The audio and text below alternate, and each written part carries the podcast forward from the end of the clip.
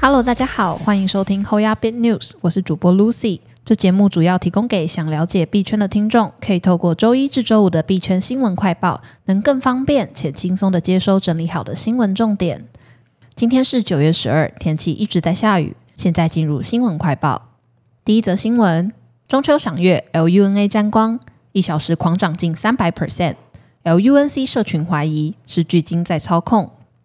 从六月初以来，长期保持在两美元左右的 Terra 新链代币 LUNA，在中秋前夕突然迎来近三百 percent 的惊人涨幅。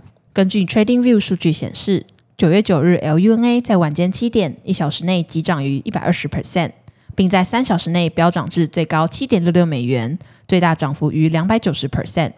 期间交易量巅峰也暴涨逾八倍，同一时间也瞬间成为市值排名前一百的加密货币中涨幅最大的币种。LUNA 有月亮月神之意，推特社群对于中秋突如其来的涨幅也还在寻找原因中。而最近因一点二 percent 烧币税提案受社群追捧的 Terra 旧链代币 LUNC 却反向跌逾三十 percent，在同一时间从零点零零零五三三美元大跌至零点零零零三六三美元，最深跌幅近三十二 percent。而 LUNC 社群在大跌后则提出鲸鱼操控的怀疑论，呼吁社群不要落入他们的陷阱。恐慌抛售 LUNC，转投 LUNA。接下来进入下一则新闻：新加坡李家宣布进军市场，黄埔集团拟建共一点五亿美元加密货币基金。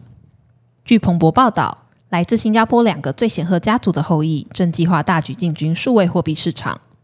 新加坡黄埔集团共同创办人兼执行长 Sean Chain 九月九日表示，该集团计划筹资五千万美元设立一家与加密货币相关的对冲基金。并寻求部署一亿美元设立一家投资加密货币领域的风险投资基金。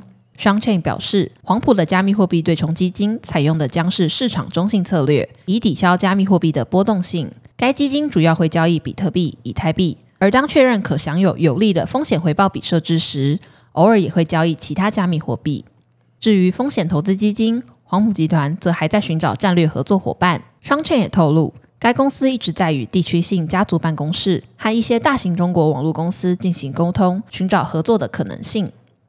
下一则新闻，联总会副主席表示，需为加密货币制定新法规，稳定币若监管不当，风险会最大。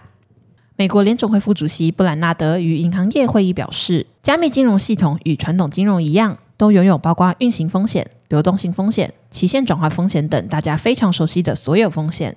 但需鉴于加密货币的独特性，某些情形必须建立明确的监管护栏。此外，布莱纳德也强调稳定币的风险，并预测未来私营部门将创造更多稳定币，这让人质疑央行是否该自己发行央行数位货币。不过，他也指出，如果监管不当，稳定币会是他认为风险最大的领域之一。CoinDesk 报道，布兰纳德目前负责领导 Fed 探索数位美元，是联总会二号人物。他对加密货币的看法举足轻重。他对于加密货币最新的评论与他七月演讲相似，即加密货币业需要满足与传统金融相同的安全标章，在涨更大前防止成为广泛金融体系的威胁。接下来进入下一则新闻，为合并做准备，加密货币市场复苏，比特币冲破二点二万美元。以太坊主网已在九月六日晚间完成合并第一阶段的 Bellatrix 共识层升级。最后阶段是 Paris 执行层升级，待主网工作量证明达到最终目标难度后，将会真正迈向合并。根据以太坊实时合并最终数据，距离以太坊合并仅剩不到一万九千个区块，合并预计将在台湾时间十五日十三时零九分左右启动。而在以太坊合并将至之际，加密货币市场持续复苏，比特币在十二日一度涨破二点二万美元大关，以太币则逼近一千八百美元关卡。随着加密货币市场持续复苏。拥有超过二十点六万追踪者的匿名加密货币分析师 Roger 认为，比特币可能已在一点九万美元之上触底。不过，他也补充称，比特币走势仍与标普五百指数紧密相关。只要标普五百指数高于三千八百九十六点，比特币可能就不会创下周期新低。